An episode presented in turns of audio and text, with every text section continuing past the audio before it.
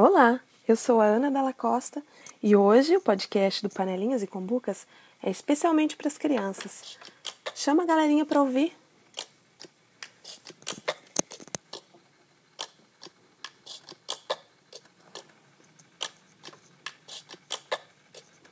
Para inspirar uma brincadeira na cozinha, eu vou contar uma história para vocês. Há muito tempo atrás, no coração da floresta amazônica existia uma aldeia indígena. Cacique dessa aldeia tinha uma filha linda chamada Mara. E como a maioria das indiazinhas da sua idade, ela vivia sonhando com amor.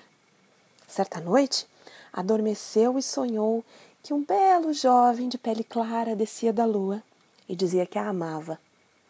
Depois de haver conquistado seu coração, ele desapareceu do sonho como que por encanto.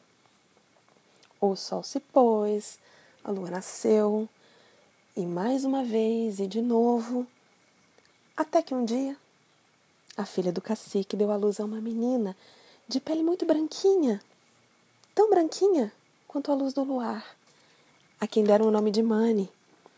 E ela era a coisa mais bonita e alegre de se ver. Fazia todas as preocupações sumirem, de tão bom que era olhar para ela. Mani falava pouco e comia menos ainda. A pequena adoeceu e não viveu muito tempo. Numa certa manhã não acordou, deixando todo o povo triste. Mais triste ainda ficou Mara, que a enterrou na entrada da sua oca para nunca se separar da filha. A mãe chorava ali todos os dias e as lágrimas de saudade iam regando a terra onde Mani estava. O tempo foi passando arrastado e vieram outros dias e outras noites, e a aldeia trocou a tristeza pela lembrança. Até que numa manhã, a mãe da Mani percebeu na entrada da roca uma fenda na terra, por onde brotava um arbusto. Curiosa, resolveu cavar a terra. Talvez o corpo da filha desejasse sair dali e. Que surpresa!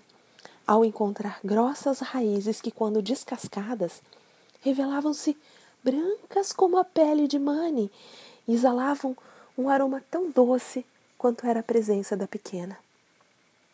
Depois, os índios entenderam que Mani tinha uma missão muito especial: trazer a eles o seu principal alimento. E, em sua homenagem, chamaram aquela raiz gostosa de mandioca, que significa morada de Mani. E até hoje é assim que os índiozinhos conhecem a história desse alimento de que gostam tanto. Foi assim que ele surgiu lá na floresta amazônica. Depois, ganhou o mundo para a gente se deliciar. Ele tem vários nomes: mandioca, aipim, macaxeira. Seja como for, ele serve para fazer pão, bolo, farinha, tapioca, pão de queijo. Hum, eu adoro mandioca de todos os jeitos. E você, gosta como? Entra lá no nosso site e veja umas receitinhas que eu preparei para vocês. É o www.culinariaparacrianças.com.br. Tchau!